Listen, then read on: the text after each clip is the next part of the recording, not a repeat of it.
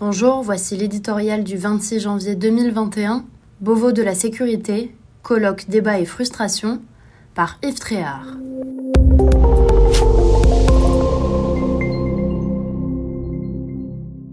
Après les états généraux de l'alimentation, le grand débat des Gilets jaunes, le Ségur de la santé, la conférence citoyenne pour le climat et bien d'autres rendez-vous à l'intitulé ronflant, place au Beauvau de la sécurité. Cette propension à colloquer restera comme une marque de fabrique de ce quinquennat.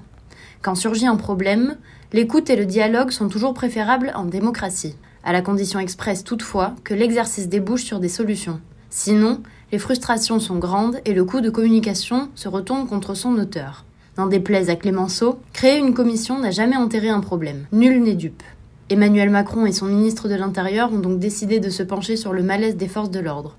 Applaudie à tout rompre après les attentats de 2015, celles-ci sont aujourd'hui la cible de furieuses critiques. La rengaine sur les violences policières et la haine anti-flic qui se répandent comme une traînée de poudre sur les écrans sont assourdissantes. Elles n'ont pourtant pas rencontré la condamnation ferme et définitive du chef de l'État, équilibriste impénitent qui change de discours au gré de ses interlocuteurs. Peu après le passage à tabac d'un producteur par des agents à Paris, le propos présidentiel sur le média en ligne Brut a eu des effets ravageurs dans les rangs.